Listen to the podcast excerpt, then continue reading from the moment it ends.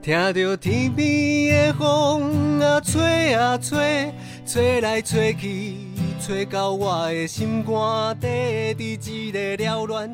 繁华的世界，好佳哉有你陪我走一逝。听众朋友，大家好，我们是今天的主持人，我是小爱，我是罗拉。好，那今天这一集播出的时候是世界阅读日，四月二三号嘛。然后，呃，今天这一集的内容是小爱跟罗拉会跟大家推荐，呃，有什么好书。对，所以呢，我们待会会跟大家介绍，像小爱会跟大家分享的是，呃，百岁老人俏家趣。那罗拉这边呢，会跟大家分享两本书，一本是即使忘了全世界还是爱着你，那另外一本是老爸的剪纸课。对，我们今天是推广，呃，阅读推广大使，对对，身负重任，对，身负重任，我们要唤起大家对阅读的重视。对对，哎，那我想就是先跟大家聊一下，就是世界阅读日这个。有点特别的纪念日哈，由来对，就是听到世界阅读日，感觉就是联合国定的，对不对？对，感觉这一天大家就是什么事都不做，就是一定要拿着书出来阅读，是吗？不知道。那呃，我这边是知道说，那为什么阅读日它要选在四月二十三号？呃，我这里是知道说，好像跟一些。嗯，世纪文豪有一点关系，名作家吗？对，一一位是西班牙的大作家，叫塞凡提斯。对，没错，是不是很陌生名字？嗯，但是他的作品大家应该非常的耳熟能详，就是《堂吉诃德》。对，是。然后另外一个就是我讲的，大家一定都知道，就是英国的大文豪叫莎士比亚。对，就是非常多浪漫的那个舞台剧，也是来自于他的所写的著作。对，那这呃四月二十三号跟这两位作家有什么关系呢？因为这两位作家都很刚好的不约而同的在这一天，就是上嗯去当了小天使，对，去当了小天使。然后所以就为了纪念他们在文坛有这样的好的贡献，然后又想要跟。儿童啊，青少年啊，大家推广阅读的习惯，所以就把这一天定成是世界阅读日，啊，鼓励大家多看书。哦，对，然后世界阅读日其实它还另外一个意义，除了就是鼓励大家多阅读之外，也希望大家可以尊重版权，注重版权这件事情。嗯，所以啊，这个真的是很需要被重视，但是有点难被做到，因为现在是网络发达的时代嘛，其实真的还。还蛮容易，一不小心就会看到，对，会看到一些没有正式授权的资料，这样。好好好，那那嗯，讲到世界阅读日，我们今天是阅读推广大使嘛，那我就要来问罗拉，是，请说，请问你平常看书吗？我平常看书，但我其实没有。固定的阅读习惯，就是比如说固定自己一个礼拜一定要看多少书，或者是哦，比如说一个月一定要一本之类的。对，但平常只是会翻找。嗯，那嗯，因为现在上班时间就是大家都比较忙嘛，然后你会用什么时间来看书啊？当然不是上班时间，不是上班时下班的时间。对，但是就会就是有空，因为我我其实书桌上其实都有书，所以我就比如说现在有个空闲的五分钟到十分钟，我可能就会拿起来翻个几页这样子。对对，就会想说，哎，加减有点进度，看一下，哎，剧情发展到哪里了。对，然后像现在，我我我自己的话，我是会看看书，偶尔看书啦。然后是偶尔吗？我觉得你是个 爱书人士啊，很常。买书啊，对我很我很常买书，但是买了不一定都会看得完。就是我我有一个，你知道我我有一个很很奇怪的习惯，就是我可能很压力很大、很焦虑的时候，然后我就会想说，我要获得一些那个 就看书，对我要获得一些那个专家的指引，然后我就会开始找一些嗯，可能。可以解决我现在问题的一些书，或者是让一些心灵比较平静的书，那我就会开始买很多书。然后买完书很奇怪，就是哎，买完书我的焦虑就会降低一点。然后收到书之后，呃，如果当下还是觉得很有兴趣的话，我会我会看啊。也有蛮多时候是看一看，可能看一半啊，或者是没看完，或者甚至是还没有翻，然后我就放着，让它可能过个一两年 之后 想到再回来看，这样。你确定你不是购物狂吗？因为你刚刚讲说就是心情很烦，然后就是但是买书这件事情可以让你的焦虑稍微降低，所以我觉得你应该是另外一个就是购物就是。来发现你的情绪，这样差不多就是，但是不能讲购物狂，可以讲购书狂，因为 因为对，因为我要要我买其他东西，就是是没有办法降低焦虑的，对，就是要需要书才可以，对。然后像现在的，嗯，因为网络时代的关系嘛，然后我觉得现在的阅读习惯就是也有一些改。变像以前大家都会买实体书，翻实体书，没错，然后去图书馆啊等借书。对，哎，我之前其实有时候还是会去借书，然后但是现在比较多的都是以电子书，就是直接线上看的这种这种书为，呃，算是一个新奇的蛮蛮正读方式，对对，阅读方式也蛮流行的。那罗拉有看过电子书吗？呃，其实我不会特别去买电子书，我个人还是喜欢看实体书。嗯嗯而且我其实担心看电子书这件事情，就是我担心三，我担心的是那个三 C 蓝光，因为平常上班已经就是坐在电脑前面这么久了，然后可能呃联系事情或什么，你还是很常用手机，所以其实大已经大量就是使用眼睛跟就是伤害眼睛了。对对，所以我。就是觉得，哎，如果今天看书还是一样在用电脑的话，我就会觉得增加伤害他的时间。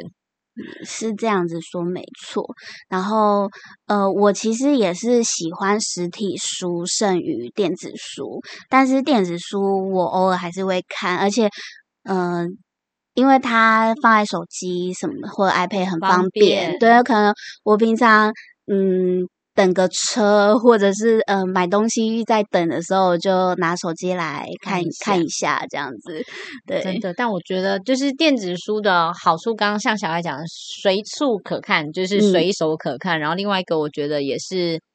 环保吧，就是另外一个环保，然后不占空间，省纸。然后另外一个就是在处理，因为像实体书，其实有时候呃，可能里面的观念，或者是说呃，你觉得哎，现在这本书你已经看过了，然后可能你觉得可以再转转赠给其他更需要的人，让它变二手书的时候，其实处理起来也是需要一番功夫。对我之前每次。搬家的时候，我都有好多书，就是我我衣服啊，其他的东西可能都没那么多，但是我觉得书就会有好几箱需要搬，然后就是太重了，我就想说啊，那这个看不就是好像可以先淘汰一淘汰一批这样子，然后就每次搬家都会送很多二手书或者卖很多二手书出去。好，这是题外话了。好，那我们现在来言归正传，就是呃，要来跟大家分享我们。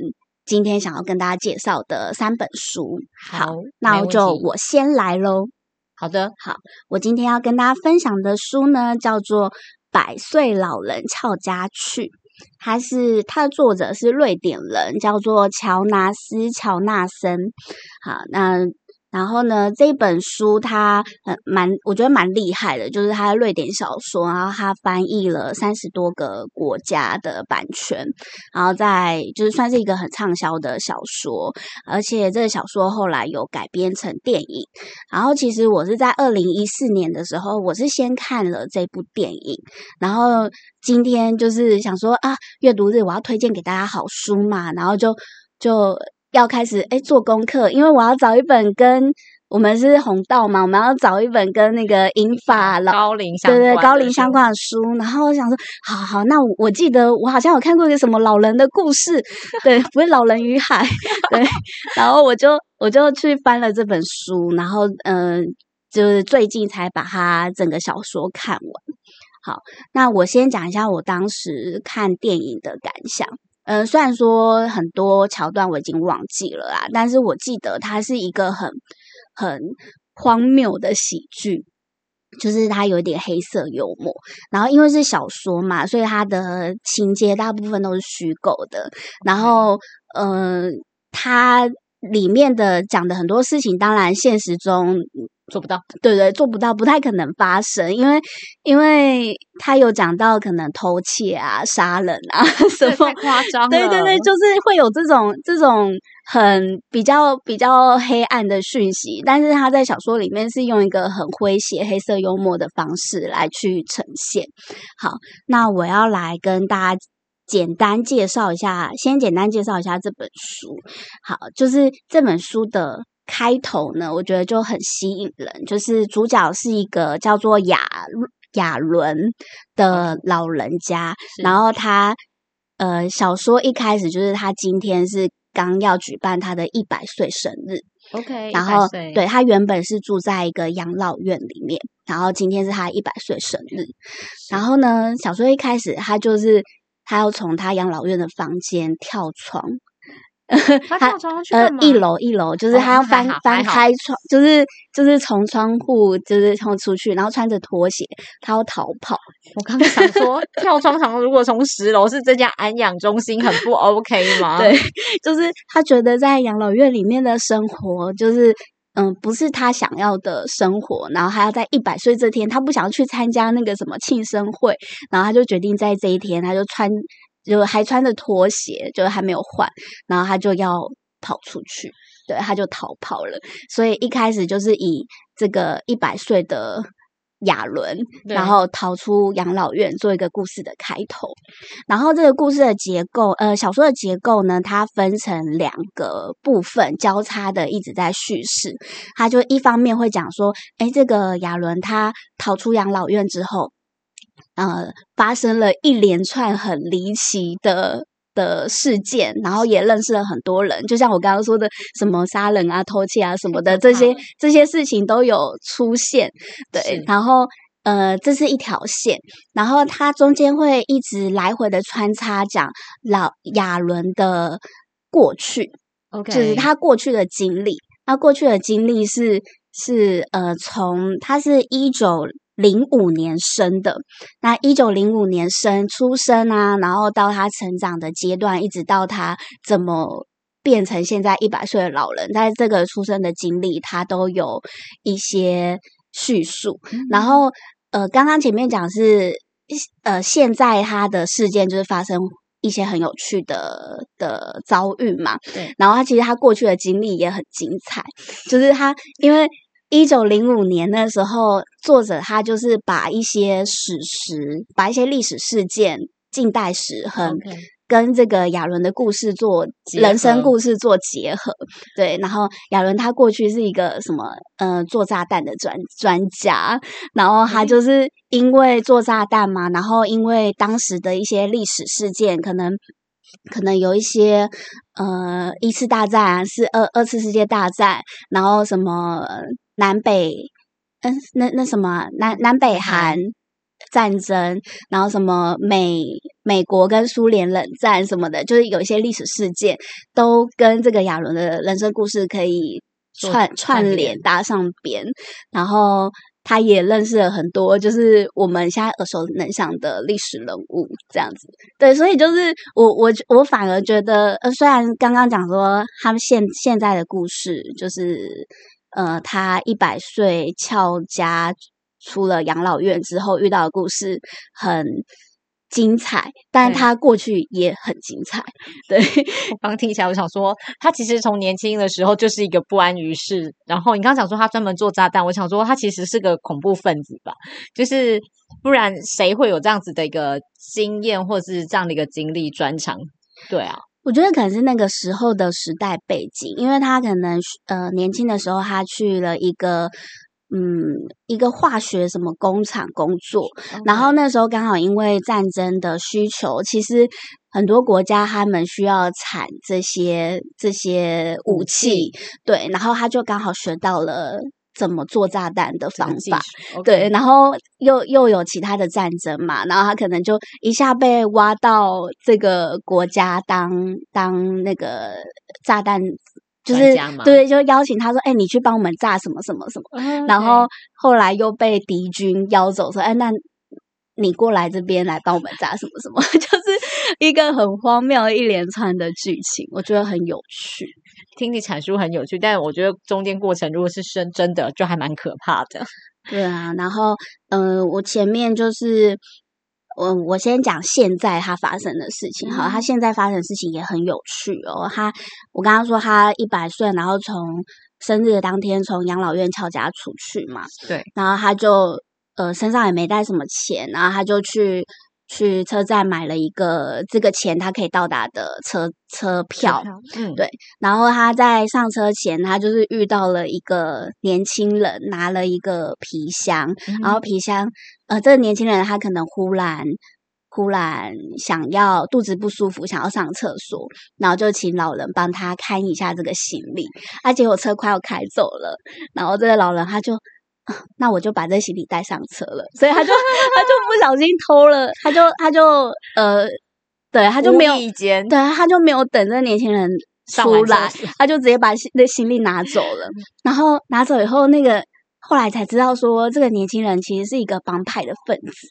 然后这个行李箱里面装着满满的钱吗？对，他装了五千万的克朗，然后我还查了一下，就是五千万的瑞典克朗兑换台币是要乘以三点三三倍，所以大概是台币的一亿六千六百多万。好巨款哦，对，就是一大笔巨款。好，然后但是呃，反正亚伦他就拿了这个皮箱走嘛，然后他就先到了一个地方，一就是先先落脚落脚。对我很想说落脚还是落脚，好，然后他就认识了一个七十岁的惯妾。就是七认识了一个七十岁的老人啊，叫做裘露斯，然后就是到他家做客，然后这个时候刚刚那个皮箱不见的年轻人，他就是追来了，然后就是原本想要攻击他，然后那个亚伦就想要想要呃，就是反正一一番误会，就是反抗之下，然后就把这个人敲晕了。对，把把这个人敲主人敲晕。吗？呃，把来找回行李的这个嗯帮派分子敲晕了，然后呃，裘露斯就就想说啊，敲晕了，那我先把他困在一个地方，然后就把他摆进金库，呃，那个不是金库，冷藏冷冻库，对，就把先想说让让他先在冷冻库停 一下，结果忽然就是不小心放太久，然后他就就就死了。对，反正就是他的他的过去跟他的现在都有很多很荒谬而且很不可思议的桥段。然后，嗯、呃，亚伦他不只认识了这七十岁的惯窃，然后后来因为他们要逃跑嘛，然后就雇了一个热狗摊的老板来当司机，然后呃，这司机绑马尾，然后结果发现他读了。他过去好像念了三十多年的书，就是他其实是一个非常博学的人，他就会认很多很多的知识。然后后来还遇到了一个四十岁的女生，嗯，对，然后这个女生她一直骂脏话，就脾气很火爆。然后这个女生就他还养了一头大象，对，所以最后他们这个整个逃命的团跟分那个钱要分赃的团，就是有一百岁的老人亚伦，然后七十岁的惯窃裘路斯，然后还有一个马尾司机叫班尼，然后还有一个长嗯骂脏话的火爆女子叫格尼拉，跟一头大象商家。大象怎么带走啊？对，就是太夸张就是很很了荒谬，而且这个大象在电影里面也有出现，我觉得太好笑了。嗯，然后他们就一边算是逃命兼游山玩水嘛，然后然后中间还是会有帮派人分子追来嘛，然后就是也是要。要躲避这些帮派分子的追杀，跟因为这个老人他翘翘家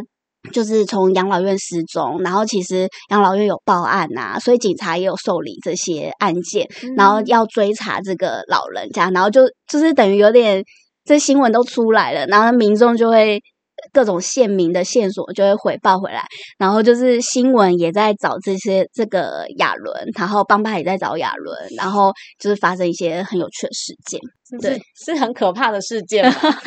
对，什么听起来就是觉得很很很有趣。好，那整个我好像把小说差不多剧情剧透完了，都剧透完了，但就是有一些细节跟那个他到底怎么样做这种高低起伏，呃，高对高高潮高迭起叠 高叠起伏、高潮迭起的叙事，我觉得还是很值得大家看。然后，呃，这个小说我觉得给我有两个两个感想嘛，就嗯是第一个是亚伦他，因为我刚刚讲到他过去很精彩嘛，然后还有参与过很多历史事件，他可能认识了嗯、呃杜鲁门，然后嗯、呃还还有谁啊？他还有讲过国共内战哦，还有讲到什么宋美龄跟跟毛泽东，对我觉得他他的生活他的那个生活范围也太大了吧？对，就是 就是他他前期他前面的人生就是各种国家在一直在逃难跟迁徙，然后嗯、呃反反正就是会会知道很多欧洲的近代，嗯，不止欧洲啦，世界的近代史。对，然后我觉得从这一点的起悟，就是其实很多。回回到现在，就是真实的现在。因为我觉得很多现在的老人家，他们其实也是有历经过二战，对对，历经过可能是那个那个那叫什么国民党到台湾，就是当时的一些历史的事件对。然后我觉得，如果有机会的话，从这些我们生活周遭就可以。认识的长辈去问一些他们以前发生的事情，搞不好也会有很多很很有趣、你意想不到的，对对对，很精彩的故事。像我就记得我以前，呃，我阿嬷，嗯、算外婆吧，对然后他的手臂上就有一个凹洞，然后他有一天呢，呃，那个时候他还是神，就是清醒的的状态，然后他现在他就是有点失智啦，可能就不不太会讲这件事，但是以前就是他就跟我说，他那个手上的那个凹洞凹洞是被子弹打过的。就是就是有被子弹打伤，然后后来治好，对，然后留下了一个一个伤疤，对。但是我那时候因为是在呃外地，所以就是比较少跟外婆可以天天去聊天啊什么，可能就是逢年过节的时候才会去打个招呼，然后就听到这个故事，然后那时候也还很小，就也没有想说哦，这个是一个很很。吸引人跟很值得被记录的一个故事，所以没有问太多。但我觉得现在大家如如果有机会的话，都还是可以问一下长辈的以前他们发生的故事，搞不好有些很辉煌啊，或是你意想不到的经历。对，然后第二个第二个感悟就是亚伦他是一个，就像你刚刚说的，他就是就是要逃跑，然后不安于世，然后其然后我觉得他的人生。理念啊，他里面有讲到一个是说，他觉得事情该是怎样就是怎样，就是很随遇而安的态度。然后我觉得人可以活得这么豁达，很不容易，对，很不容易。然后他前面不是呃一下，比如说被，就是他有告诉美军说那个原子弹怎么怎么做？怎么做？对，就是他有投靠美军，然后后来呢，因为一些因缘际际会什么的，然后他又去投投靠苏联，就是他就一直可怕哦一直在不断的各种国家里面，就是就是遇遇到什么，然后甚至他他其实。也也有被关，有有被送进劳改营什么的，但他就是一直持着一种啊，反正遇到了就这样，然后然后他就做他当下可以做的事情，然后嗯。每次都是很幸运的就可以可以逃逃生吗？就是逃出化险为夷对对了，化险为夷，对我觉得很很厉害，就是这样的 人生态度。好可怕的，好，就是听起来很精彩，但如果发生在我们自己身上，可能这个故事很快就会结局跟句点。就一下就居居这样。对啊，好，那这这这边是我分享的《百岁老人俏家曲》，很推荐大家，不管是看书或看电影，都可以来认识一下亚伦这个精彩的一生。对。那接下来换我跟大家分享，诶，但是我的就是我，因为我分享的这一本书，我觉得它就没有像小爱刚刚讲的这么精彩，因为它就是刚刚那个故事实在是高潮耸动太太太精彩了。然后就是相较之下，我的好严肃哦。对，因为我想要跟大家分享的这本书，就是我最近在看的，然后它叫做《即使忘了全世界，还是爱着你》。那它其实是在讲一个呃单亲妈妈，她就是现自己得了早发性失智症，然后到后来她怎么去跟这个失智症 fighting，然后还有就是跟呃就是后来她怎么去跟这个失智症相处的过程，因为她学会接受她得了失智症这件事，然后后来呃他做了一些什么样子的改变。所以这本书是得了失智症的妈妈写的吗？对，是他的故事，然后嗯是当是一个就是记者，然后他去就哦是是记者帮他赚他记录，对，帮他记录下来。那其实这本书跟刚刚那个小爱分享的《百岁老人跳下去》很像一件事情，是他会就是呃，故事主轴其实就是他的现在就是一直在走，一直在走，就是时间轴是一直在走。可是他的过程当中，他会去穿插，就是他以前的经历。就是你会感觉好像他在跟自己对话，就是他可能现在做不到什么事情，可是他会去嗯、呃回想到哦，以前同样在做这件事情的时候，他是这么的有效率，然嗯后果断，非常知道说哦，我现在这件事情就是知道该怎么做，然后我可以怎么做，然后把它安排的非常的妥当，很快速的就做完这样子。就一直在回忆自己年轻的时候，对，忆当年。还没有罹患这样子失智症的时候，对，然后呃，就是可以跟大家说一下，因为他其实算是蛮年轻，因为他在罹患失智症的时候，其实是呃五十九岁的时候，他其实哦还在工作，然后。他其实就是从呃从小应该说她那时候跟她先生离婚，然后她就自己带着两个女儿，然后就是从一开始就是为了兼顾女儿的学业、照顾小孩，所以她就找那个就是比较弹性的清扫工作。嗯，就是她觉得，哎，我可以就是时间短，我就可以还好好的照顾小孩。那后来当小孩逐渐大了之后，她就觉得，哎，那她应该是可以换一份比较。稳定的工作，然后他就可以多一点的收入，因为想说小孩大了，其实开销也会增加，所以他就换了一份工作，然后他就到了就是我们像现在我们的所谓的鉴宝署，然后他是某一个组的组长，就是他从呃就是一个平民小老百姓，没有什么工作经历，可是到后来就是可以在这样子的一个单位做到一个。主管这样子就非常的不容易。那我觉得就是在里面，我刚那时候看到的时候是有点，因为我们是第三人称嘛，在看这本书，然后它里面就有提到说，他其实那时候知道自己得了失智症的时候啊，他其实不敢让他的同事知道，因为他担心他还在工作，对、嗯他那时候就是觉得说，如果他要是让同事们知道他得了失智症，那他们是不是会就是用异样的眼光看他？然后就是他会得到很不友善的对待。嗯，那可是他就是思考了很久之后，然后他决定就是用一个很游戏的方式，因为刚好他在医院，呃，算是他就是刚刚讲说他在这样子的一个鉴宝署工作嘛。然后其实呃，我听起来看起来他比较像在医院，只是说他后面那个简介的地方他是写他在鉴宝署。那他那时候在医院工作的时候啊，刚好他们的医院就是在宣导说，就是要加强认识失智症这件事情，所以他那时候就觉得说，哎，这是一个很好的机会，去带领他的同事们认识什么叫做失智症。嗯因为他发现，当很多人听到失智症的时候，其实就会开始用异样的眼光，然后那个刻板印象就会出来，就是对脑中可能会想到一个，就是呃呆滞、什么都不做的老人，嗯或者是呃什么都没办法做，甚至就是失能等等这样的状况。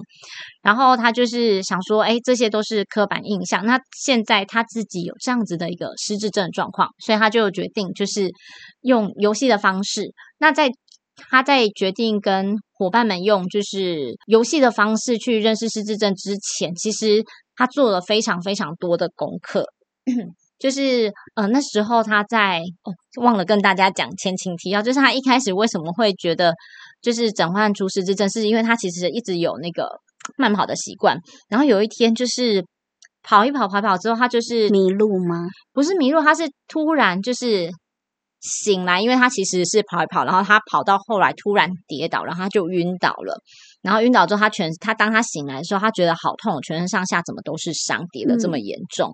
然后他当下起来的时候，他其实是在思考说，刚刚到底发生了什么事？他为什么会全身伤在这边？对，他就想说奇怪，这是我平常回家的路啊，然后就是地上也没有什么太大石头。他原本想说他是不是绊倒了，所以他才就是这么严重。然后后来他去就是看了附近，其实。一样很平坦，没有什么就是很特别突出的东西让他跌倒，而且他觉得很奇怪的事情是，当他自己快要跌倒的那一刹那，我们一般人不是反射动作会手去撑，或者是做什么动作避免自己就是直接扑扑街然后受伤嘛？嗯。可是他回想到他那个时候居然没有任何的反射动作，他就觉得不对，所以他那时候才开始去找医生。对，而且他不是一次哦，他是两三次，然后他后来才发，就是觉得不行，他一定要去找医生去找出原因，然后就诊断出失智症。对，但是他在诊断出失智症之前，其实他也找了蛮多医生，但是前面有很多医生都没有办法告诉他你怎么，每个很多医生，很多医生就跟他说，哦，你只是太累了，所以可能记忆或者是那个体力，就是可能没有像以前这么好，等等之类，叫他说，啊，那你就是多休息。最早期其实要先诊断说是有失智症，也是蛮困难的。对，因为就是应该说从他的，因为他毕竟是突，就是他不是一个连续性的，因为他其实是早发性失智症，所以他其实症状不是这么的明显。所以那时候在诊断上其实是蛮有困难的。那后来诊断出来之后，其实他开始陆续做非常多的功课，像去跟阿兹海默症协会啊去认识呃失智症，然后。可能得了失智症之后，你可能可以有哪些资源？你可以怎么做？看看可不可以延缓等等之类的，做了很多功课。然后他那一天，他那时候还去呃参加这个协会办的一些活动。然后他说，他到现场去的时候，他觉得很神奇的事情是，在场所有参加的人，在大家在自我介绍的时候，大家全部都是家庭照顾者，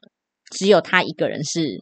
失智症患者，失智症本人来对失智症患者，所以当他介绍他在自我介绍说他是失智症的患者的时候，每个人就是异样的眼光看着他，觉得很不可思议。对，然后那时候在带这个工作坊的时候，就是呃，他们就是透过这样的活动去让更多人认识什么叫做失智症，所以他就把这样子工作坊的经历带给他的同事，对，带给他的同事，然后让他们知道说，哎，什么叫做失智症，然后就是原来失智症可能就是他是呃，他是会逐渐退化，不是。立刻就会退化，嗯，对，然后就是想要建立大家正确的观念，然后直到他后来后来就是真的工作完全已经没办法上手状况下的时候，他就决定去跟他的。主管谈说，就是他决定去跟他主管说，哎，他得了失智症，可是他还不想退休，因为他觉得他的他还是有部分能力是存在的，他而且他还需要这份工作，需要收入这样子。然后，可是他的主管就是听完之后啦，感觉就是想要让他赶快退休。嗯，然后那时候他也去。找了一个单位，我我我不确定在那个店那边是不是叫做劳保局或什么。然后他觉得就是因为要保哦，对于劳工的那个就是权益，然后他所以他就去找了这样子的一个单位。后来这个单位也是帮他媒合的诊断或者是医生，然后就诊断，然后结果没想到这个医生他原本以为他会很友善，结果他也是基本上他的建议也是。你早点退休吧。嗯嗯嗯，对，所以他其实，在职场上他就受到这样子的一个待遇。嗯，所以他其实那时候还蛮难过。可是后来他真的退休下来之后，他发现他有蛮多的时间可以去推广这件事情，因为他想要让更多人认识失智症。嗯，然后更特别的一个经验是，呃，阿兹海默症协会那时候寄了一个电影邀请给他，就是说，我不知道大家有没有看过那个朱利安·摩尔演的《我想念我自己》。然后那时候电影上映的时候，就是这个海这个协会他就寄了给他说：“哎，那你要不要来参加特映会？”然后有先把这个影片寄给他，然后让他看，然后到时候可以现场出席特映会的时候发表感言这样子。对，然后他就是很特别的事情，他那一支光那一支电影，他看了三次，因为第一次他看完之后，他非常的感动，可是他完全不忘记他刚刚看了什么，嗯，所以他决定再看第二次。然后第二次他就开始编记录，然后但是因为过程当中他还是觉得会遗忘，所以他又再看了第三次。对，所以当他看完整个做完笔记的时候，其实已经很晚了。他从白天还亮，他还记得他看了三次。因为我在想，过过程当中可能有记录，或者是嗯他会趁他自己记得的时候会记录这些事情，这样子。然后到后来就是呃出席这个特映会首映会的时候，其实朱利安·摩尔就有就是呃问他说：“哎，那你就是呃你得了失智症之后，你怎么过你的生活？”然后这个温蒂就就是这个这个妈妈叫温蒂，她就说，她说以前她是一个非常注重计划、按表操课的人。嗯后来罹患失智症之后，她就决定她不做这件事，他决定他活在每个当下。哦，就跟亚伦一样，随遇而 随遇而安。对，没错。然后，但因为我这本书其实还没有看完，可是我嗯觉得还蛮推荐大家去看这本书的原因，是因为我觉得，嗯、我们常常听到失智症，其实会有对失智症一些刻板印象。那从这个失智症的妈妈。她其实罹患失智症之后，其实她想让大家知道，罹患失智症其实没有这么的可怕。然后还有就是，你还是有很多能力去做其他事。你现在没有办法做 A 事，可是你可以其他事情去做 B 的嗯事情。对，所以我觉得可以推荐大家去看这本书。我觉得刚刚听罗拉讲这本书有一个呃蛮蛮吸引我的点，就是他去参加一个工作坊，然后大家都是家庭照顾者，只有他一个人是失智症患者。就是失智症患者他要有这个病逝感这件事情，其实是很难得的。然后就刚好让我想到最近有一部电影叫做《父亲》，就是好像得了很多奖。我没有看过电影啦，对，但是我大概知道说，呃，主角是一个得了失智症的的奶奶好像还是男性，男性，嗯，对，然后他就是用一个很悬疑，就是因为他患了失智症嘛，然后他自己不知道他自己是失智症，然后就觉得，哎，怎么家里的东西不见了？然后呃，自己的自己的小孩，这是真的自己的小孩吗？还是是假的冒牌货？然后就是用一个 很很悬疑的方式来去叙述这个人得了失智症的一些故事。我觉得如果对失智症有兴趣，然后想要看一些不同角度的的陈述的话，应该也蛮适合去看这个电影。对，然后罗拉这边是不是还有一本书想要推荐给大家？哦，对，没错，这本书我觉得很可爱，它其实叫做《老爸的剪纸课》，就跟刚刚那一本就是比起来，它就是比较活泼有趣。嗯那其实它就是在讲说有一个女儿，就是因为她是呃来自于日本的故事，然后她其实因为大家都知道日本其实是比较父权社会，就爸爸就是比较掌权，那所以对她从小跟爸爸的互动就是呃，因为爸爸很严肃，然后非常的大男人主义，所以他从小其实很害怕跟爸爸沟通。那所以他其实自从就是结婚工作之后，他就搬到其他地方去，就是没有跟父母同住。嗯那后来是因为呃妈妈妈妈就是生病了，必须住院一阵子，那所以妈妈就拜托他说，你不可以就是。一个礼拜可能回家一次，然后帮我看看爸爸，照顾爸爸。然后，所以他就不得不接下这样子的一个任务。那他说他回去跟爸爸互动的时候，其实他也不知道该怎么办。然后后来他就想到说，哎，她的婆婆也是因为看到她的上课，就是因为她有在带手做课，就是教学生剪纸。然后她婆婆就是看到，哎，她把学生的作品带回家的时候，觉得很有兴趣，所以呢，她婆婆也开始投入了剪纸的行列，然后就是。越剪越有兴趣，嗯所以她后来就想说，哎，也许她也可以把这件事情跟她的爸爸分享，邀请她爸爸一起来，就是做这样子的一个剪纸。嗯然后就是看可不可以，就是让爸爸有点事情做，然后甚至可能父女之间关系可以得到改善。那一开始，因为爸爸就会觉得说啊，这个都是小孩子在玩的啦，干嘛叫我弄这样子？嗯对，但是后来他就是以一个老师的身份跟他讲说，我就是帮你出作业，好，那你一个礼拜就是我会回来检查一次，看你做的怎么样，给你评语。然后后来呢，他就会开始这个过程当中，一开始觉得好像还好，后来发现他爸爸会开始收集各式各样的纸，可能以前他会给他呃是女儿提供纸给他，到后来爸爸就会开始哦那个哪个邻居送了什么东西有包装纸，他就把包装纸收下来，然后哪个广告有广告纸，他也把它收下来，用不同材质的纸来对对对，他就开始会去收集。然后后来他女儿就想说啊，爸，你的那个作品越剪越好了，然后我想要把你的作品去分享给我们班上的同学。然后他就想说，哎，那他就是送他爸爸那个剪刀跟就是口红胶，然后就是作为就是他分享这个作品的一个小回馈。嗯，然后后来他送给他爸之后，他下个礼拜再回家，他爸就说：“你那个剪刀跟口红胶吼太难用了，你拿回去。” 然后他才发现说：“哎，爸爸开始对于这件事情越来越拿手了。”因为他爸爸就跟他讲说：“变专家了。对你那个口红胶可能太干还是什么，然后就是那个不够湿黏啊，什么什么，就是粘那个粘黏力不是很好等等之类的。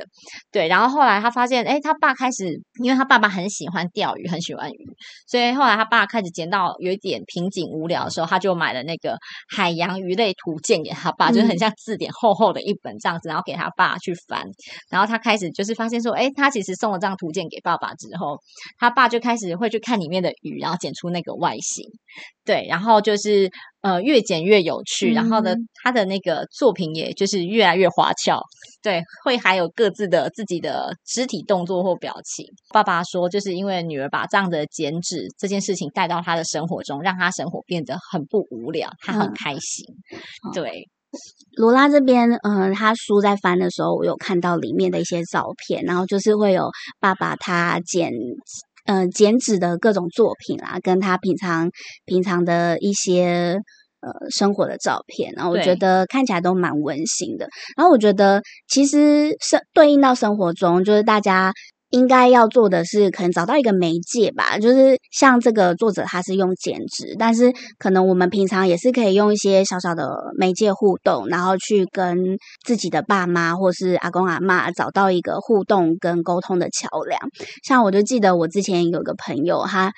就是赖不是大家很很流行长辈图嘛，对，然后有有一次，就是我朋友他就教他妈妈说：“那这个长辈图你可以自己做，然后啊就是怎么用图片啊，怎么加字啊，然后什么就让对让他妈妈用手机操作，然后就是做完以后会发长就会发这个长辈图给他，然后那个女儿就要给他鼓励啊，说 好棒哦！对你你你做这很厉害，然后什么，就是他们呃原本是一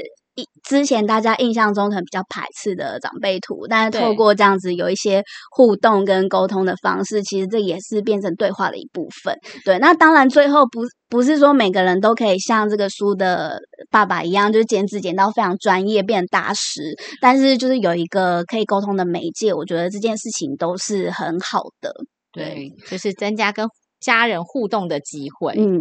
好啊，那呃，我们今天就是总共分享了三本书给大家，没错，对，那也欢迎大家就是呃，因因为是世界阅读日嘛，那我们要推广阅读啊，也欢迎大家分享，就是你喜欢的书，或者是你你看过觉得很好看的书，然后想要推荐给大家的，都欢迎在底下留言，把书名告诉我们。